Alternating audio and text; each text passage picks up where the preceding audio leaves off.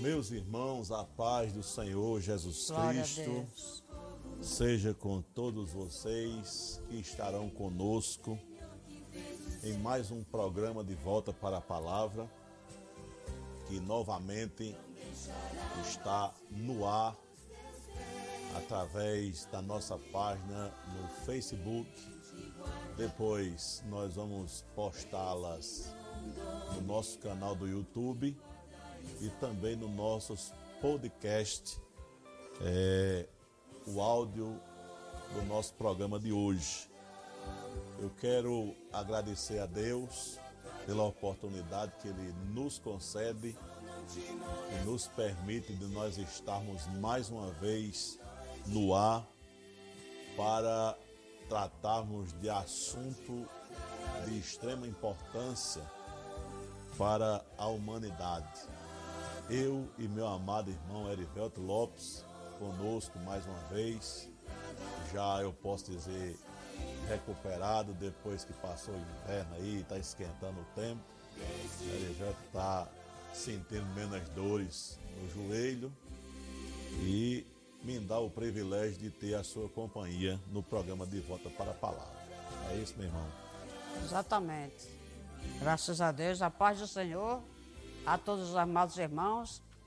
Estamos aqui pela misericórdia de Deus retomando nossa programação com o conteúdo bíblico, né? Agradecendo a Deus pela oportunidade que nos dá e pelas palavras do nosso irmão em Cristo, irmão Jorge, que tem a satisfação de estar aqui também nesta programação. Glória a Deus. É, nosso sinal de internet está um pouco fraco mas eu acredito que nós estamos gravando aí o nosso, nosso áudio. E nós vamos seguir aqui, Erivelto, debaixo da graça de Deus, com o nosso programa, debaixo da misericórdia e graça do Senhor Jesus Cristo.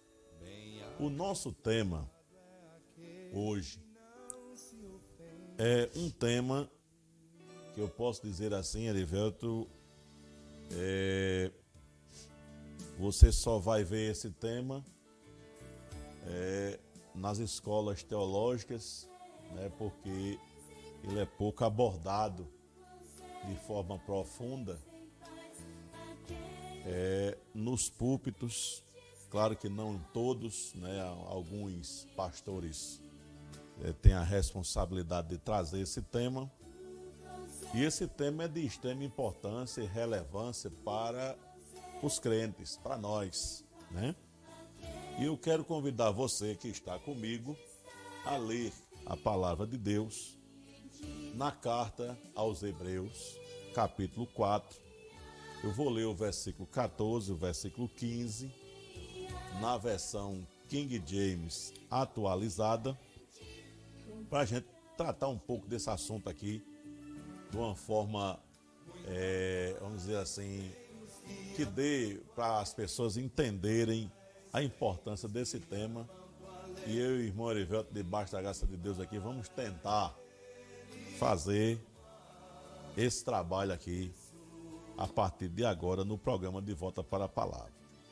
A palavra de Deus diz assim, versículo 14 da capítulo 4, capítulo 4 da carta aos Hebreus.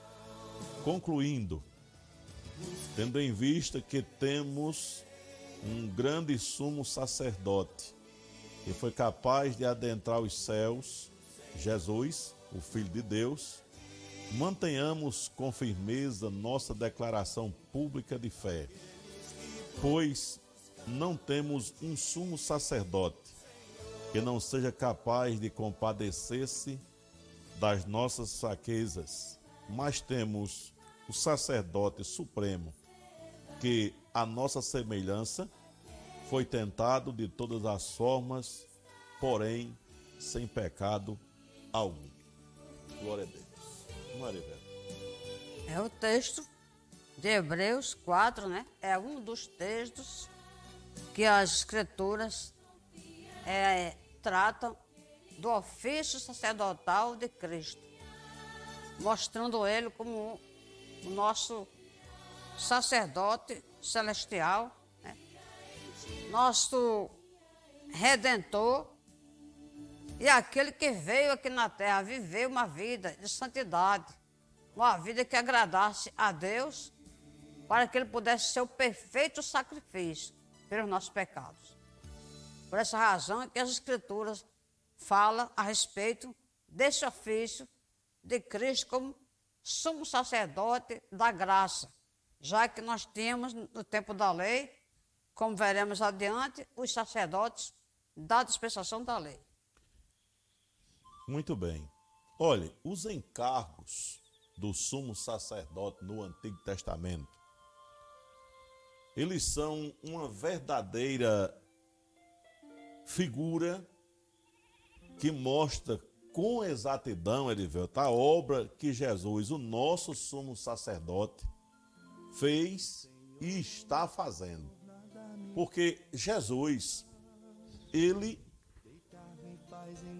depois da crucificação, depois da ressurreição, depois que ele voltou para os céus, numa linguagem teológica, os irmãos vão dizer assunto aos céus, né? Foi assunto aos céus mas eu posso dizer, depois que ele voltou para os céus, ele continua fazendo é, ou executando este ofício, né, em nosso favor.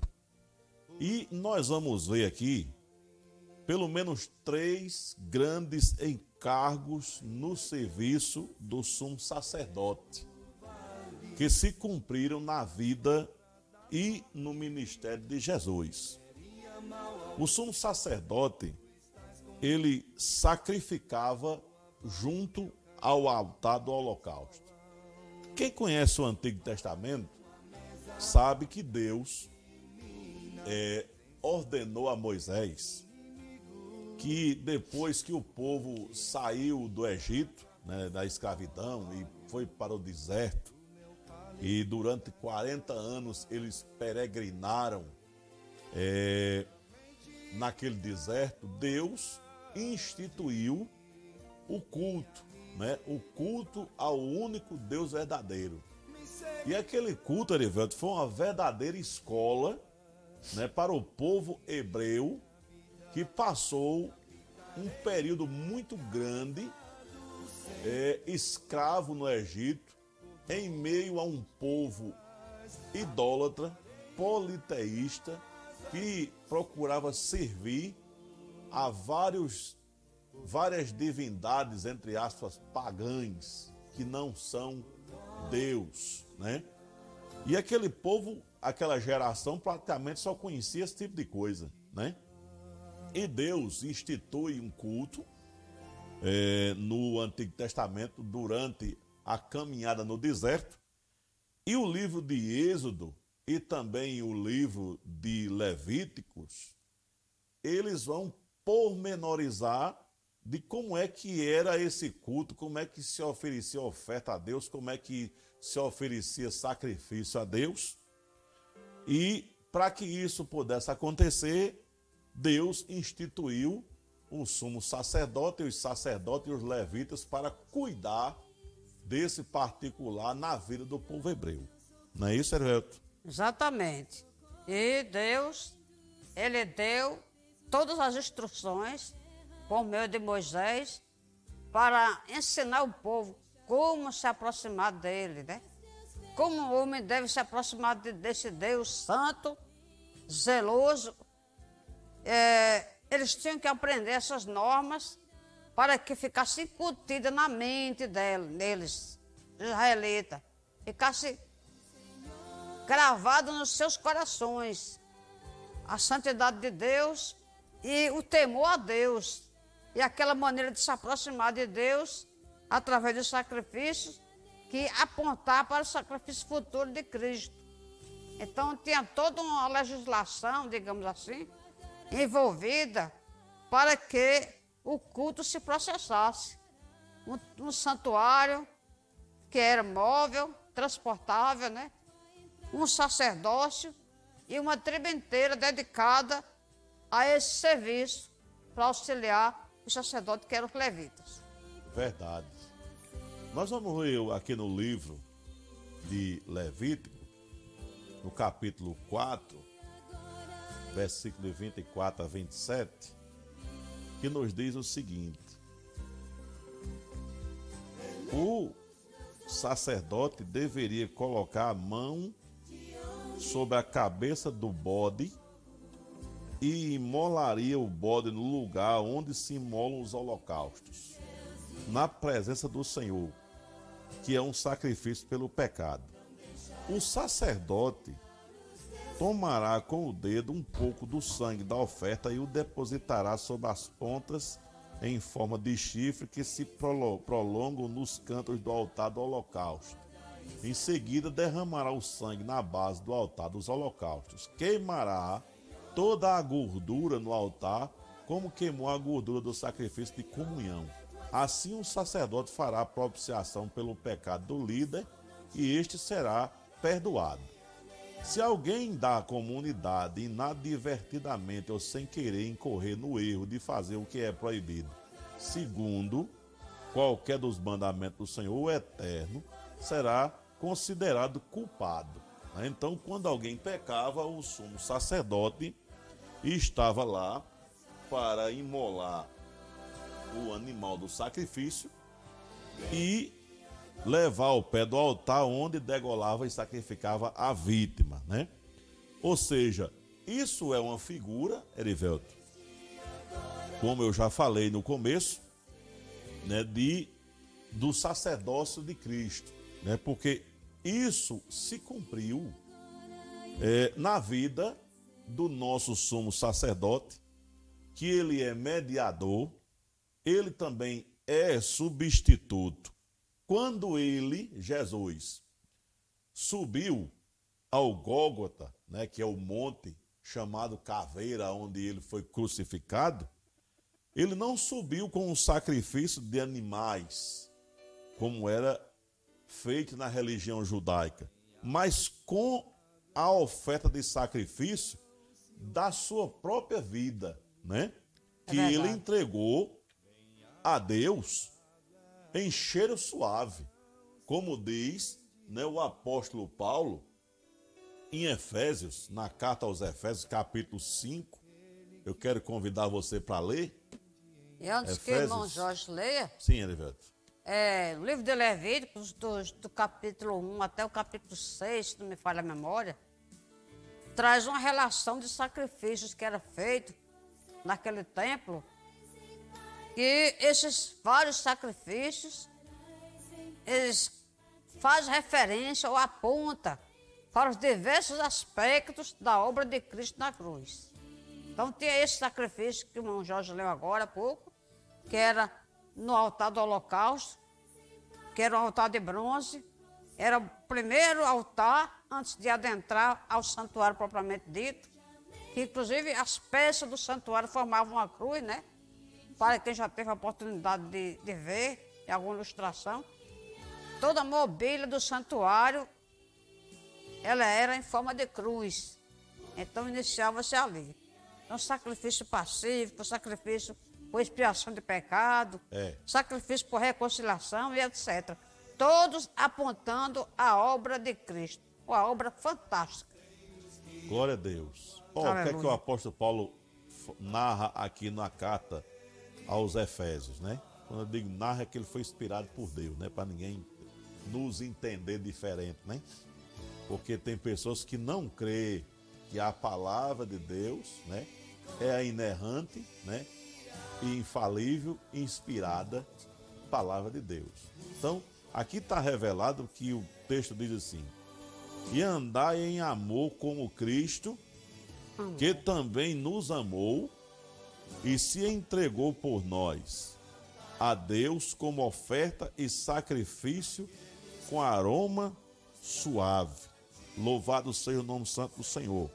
Ou seja, isso aqui é uma orientação do apóstolo Paulo ao crente imitar, né, a Deus por meio do Espírito perdoador e agir como seu filho Jesus agiu, né, nas diversas situações da vida.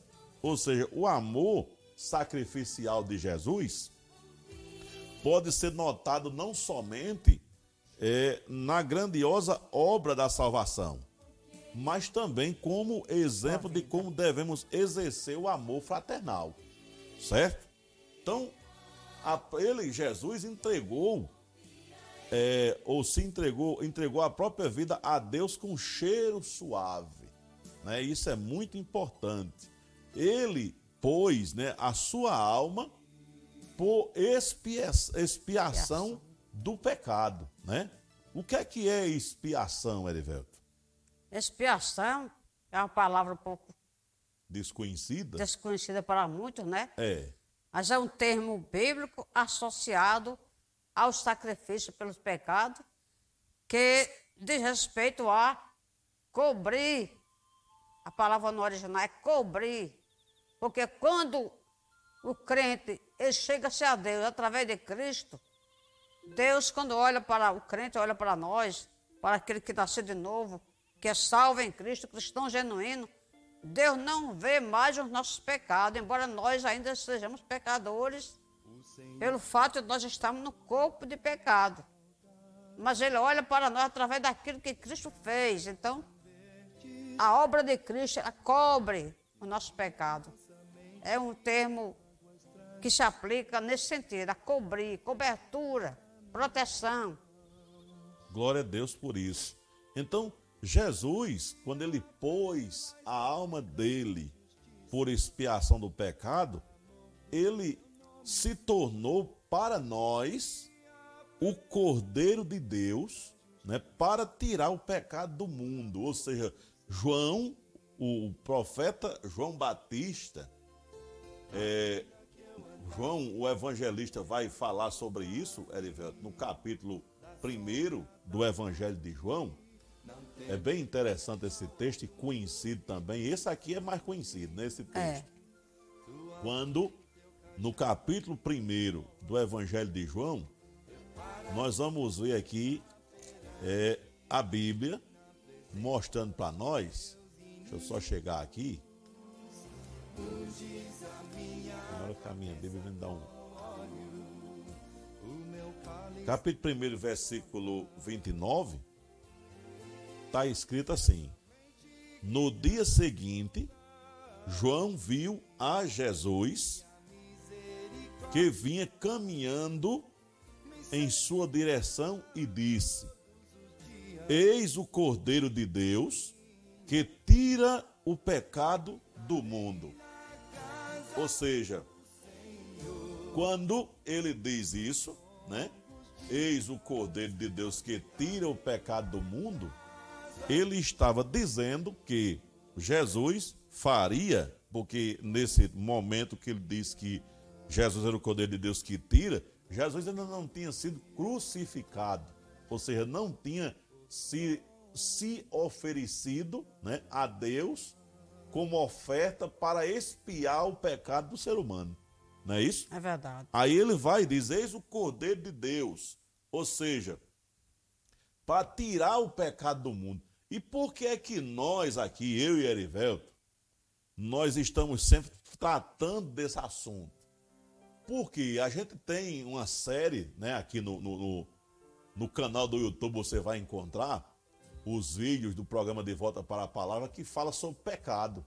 Não é isso, Erivelto? Se não me engano, a gente já tratou desse tema de forma exaustiva. Bastante. Né? Bastante. Por quê? Porque esse é o assunto de extrema importância que a humanidade precisa conhecer. Quando diga a humanidade, isso começa pelo por nós, os crentes, né? E as pessoas que não são crentes entenderem e conhecerem o porquê Jesus foi crucificado. É verdade. Inclusive, nós evangélicos, né? Precisamos conhecer isso mais a fundo. Vejam bem, o povo de Israel estava debaixo de uma aliança com Deus, não é verdade? Uma aliança que foi feita lá no Egito, prefigurando a aliança do Calvário. Moisés sacrificou o cordeiro, o destruidor, o anjo da morte, passou pela, pelas casas dos israelitas, não matou porque o sangue estava lá nos umbrais das portas essa é a história da Páscoa, que os irmãos já sabem. Mas mesmo assim, o povo precisava diariamente, semanalmente, está recorrendo ao sacrifício através do sumo sacerdote. Porque o povo pecava. Então nós não somos pecadores praticantes, mas nós falhamos também. Nós pecamos, não por querer, né? Nós pecamos por omissão, às vezes, que é um pecado. Você deixa de praticar o que é certo e não faz, é o pecado de omissão. Então, e nós também precisamos estar recorrendo a Cristo, pedindo perdão, porque o perdão é uma das partes, né? Isso. Uma das partes da ministração que Jesus faz diante de Deus, no seu ofício de sumo sacerdote da graça. Então nós precisamos disso, porque tem muitas pessoas aí que do, do meio cristão que parece que está levando uma vida assim, sem se portar muito, sem dar o devido valor, displicentemente, e isso aí traz um perigo grave, né? É porque, Olinda, eu falava, eu sempre falo sobre isso.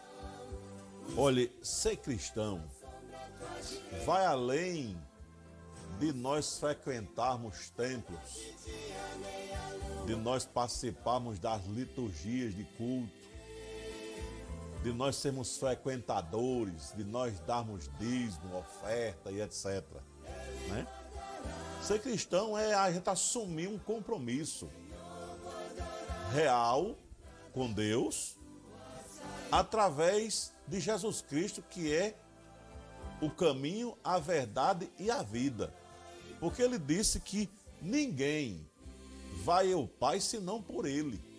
Então, quando Deus enviou Jesus para morrer na cruz em nosso lugar, Deus estava provando seu amor para conosco, nos enviando seu filho, provando seu amor para conosco, permitindo que ele fosse morto, crucificado, para que nós pudéssemos ter acesso, acesso novamente à comunhão com Deus que uma vez foi perdida no Éden.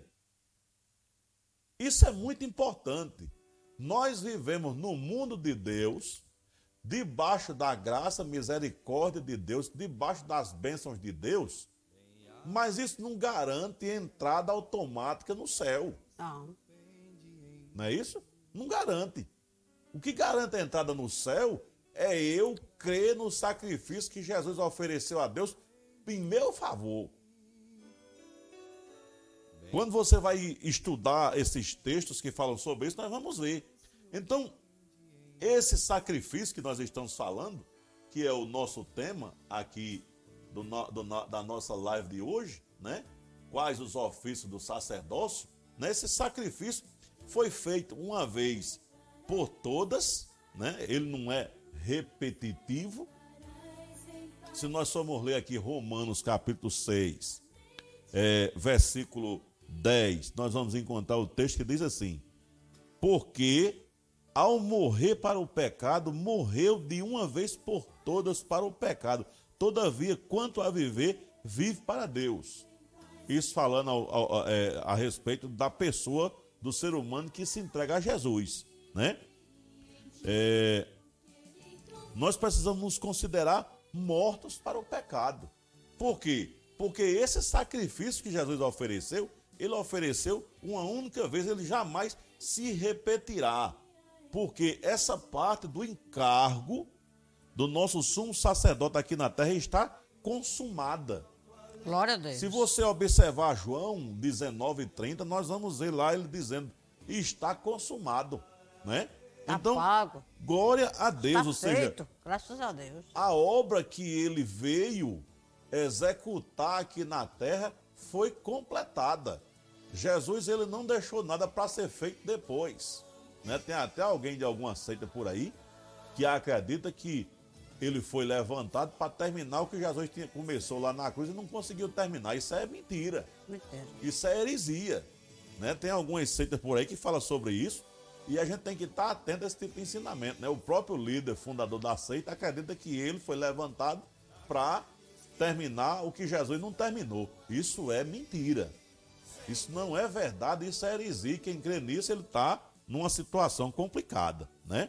Olha, depois de o sumo sacerdote haver sacrificado a oferta junto ao altar, a gente leu é, é, sobre isso no livro de Êxodo, né?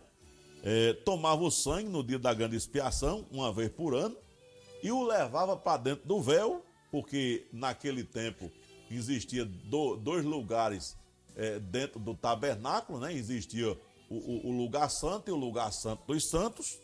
E lá no lugar santo do santo era um lugar que o sumo sacerdote só entrava uma vez por ano, né?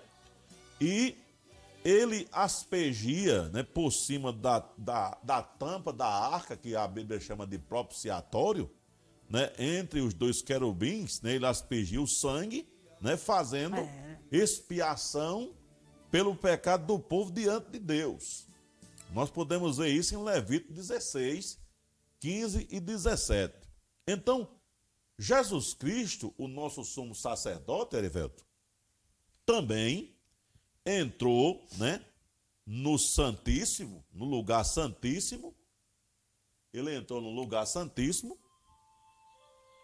é, com, ou seja, no céu, com o seu próprio sangue, e está agora ali exercendo continuamente o seu ministério sacerdotal à deixa de Deus. Vamos ler Hebreus, capítulo 9, versículo 24, que vai nos dizer o seguinte: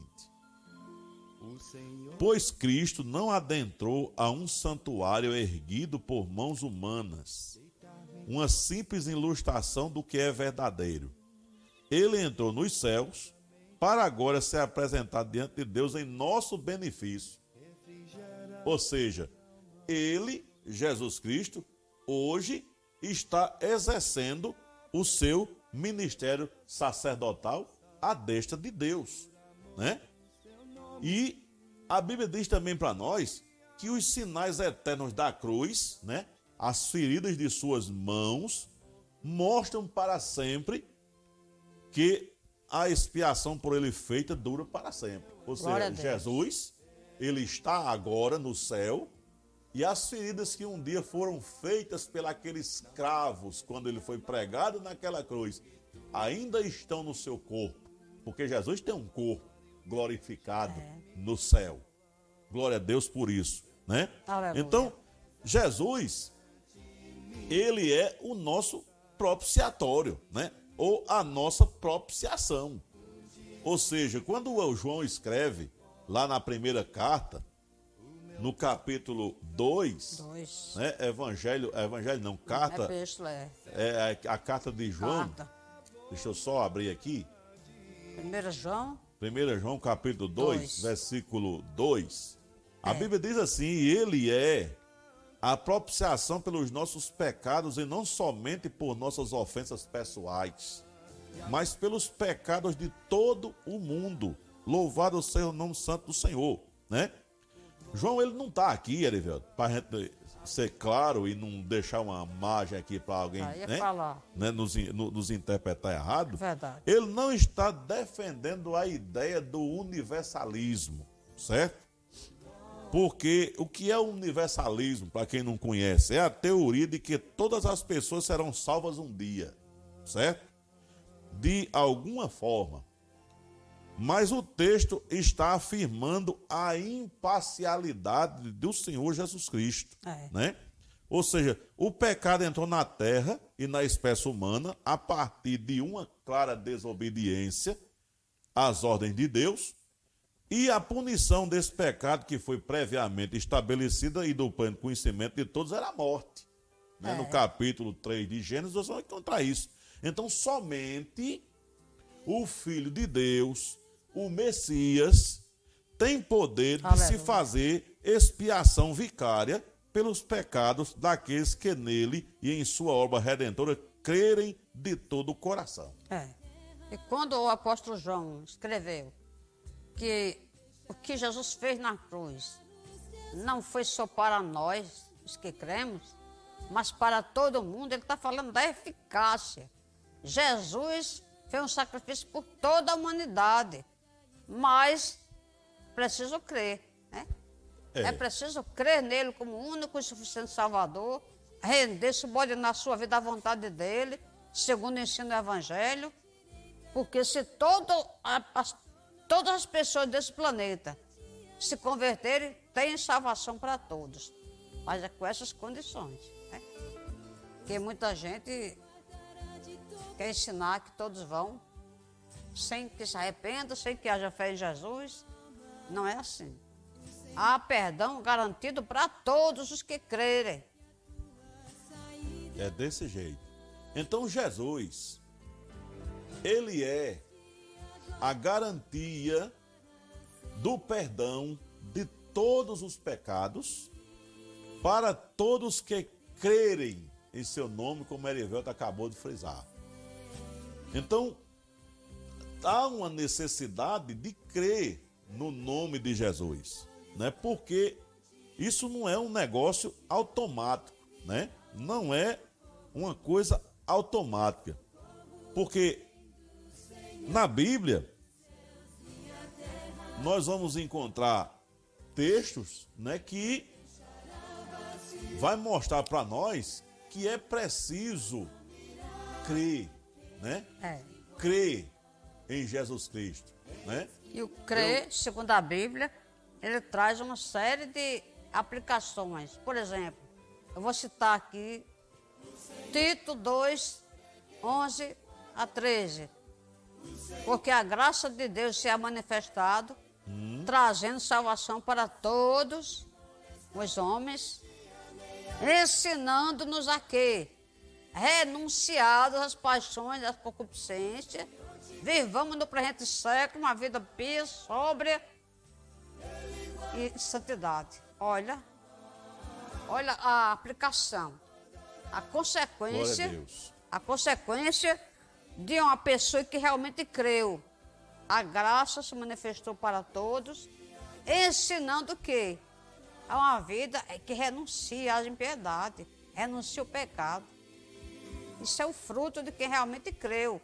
É renunciar ao pecado, dar as costas para o pecado e viver uma vida que agrade a Deus. Glória a Deus. Olha, eu quero ler aqui ainda um texto que me veio aqui à memória. Quando naquele acontecimento de Paulo e Silas, lá na cidade de Filipos, né? E depois que eles foram agredidos, né? foram massacrados praticamente lá pelo pessoal por causa do benefício que tinha feito aquela jovem demoniada, eles ficaram presos. De noite houve aquele terremoto, as cadeias que eles estavam presos se, se soltaram. E o carcereiro, quando viu aquela situação, ele ia se matar porque é, o Império Romano exigia que se alguém que era responsável pela vida e dos presos permitisse que os presos fugissem, que ele achava que o pessoal tinha fugido, ele pagaria com sua própria, né? Então ele tentou é, fazer isso e Paulo disse que não fizesse. E quando eles saem para fora, né, dos escombros lá da cadeia, o carcereiro, no versículo 31 do Atos, capítulo 16, vai dizer o seguinte. Ele perguntou no capítulo, versículo 30, aliás. Senhores, o que preciso fazer para ser salvo? Aí a pergunta para nós, para nós aqui agora é, né? O que é que é preciso fazer para ser salvo? Será que é preciso fazer alguma coisa, velho? Tem que comprar. Tem que fazer, né? Tem, né? o que a Bíblia diz, né? O que a Bíblia diz. Não o que andam dizendo por aí afora, né?